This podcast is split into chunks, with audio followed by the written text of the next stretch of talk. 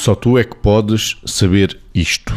Vive-se para exibir e parecer, Margarida? São duas coisas que eu até gostava de separar. Quando nós dizemos a alguém, ou quando alguém diz a alguém, só tu é que podes saber isto, desde logo está a fazer uma ponte para que o outro se sinta privilegiado na relação consigo.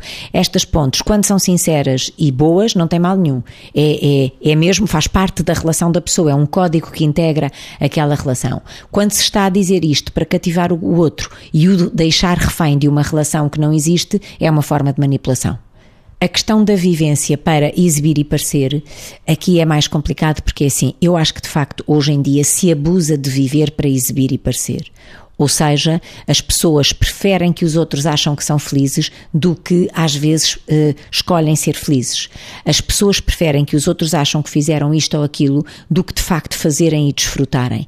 As pessoas vivem hoje em dia, atenção que eu não estou a fazer generalizações, hein? até porque eu e muitos de nós não nos incluímos nisto e portanto não tem nada a ver, mas estamos a falar de uma predominância, não é? As pessoas eh, trabalham muito para uma forma às vezes sem conteúdo. E isto é perigosíssimo, porque isto conduz-nos potencialmente a uma sociedade balofa. E pior do que isto, a um reforço deste balofo e a uma continuidade e alargamento e crescimento desta forma de ser e estar em sociedade, de ser das pessoas e de as pessoas estarem em sociedade umas das outras. Portanto, isto em última instância conduz a um vazio, com a ilusão de que se é e de que se está recheado. O aparecer e parecer sem ser realmente não é nada, embora pareça, é a tal ilusão. Só tu é que podes saber disto.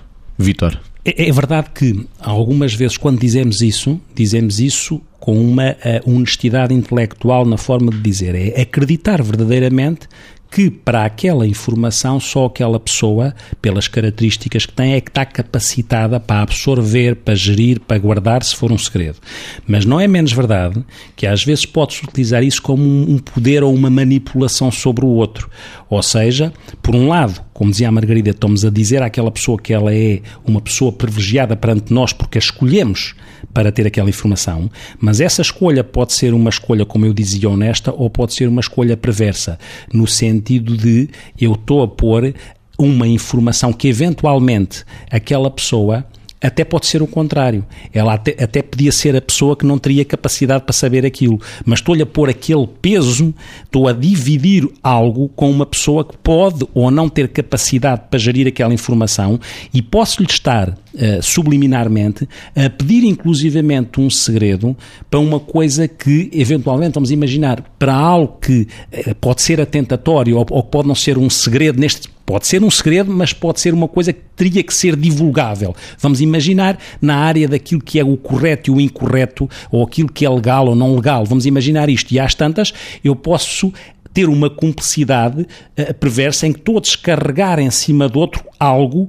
que depois eu divido com o outro, mas o outro fica com um peso que não sabe o que é que pode fazer com aquilo, porque o outro só descarregou para ficar aliviado, mas verdadeiramente ficou com um peso e ficou tudo por resolver.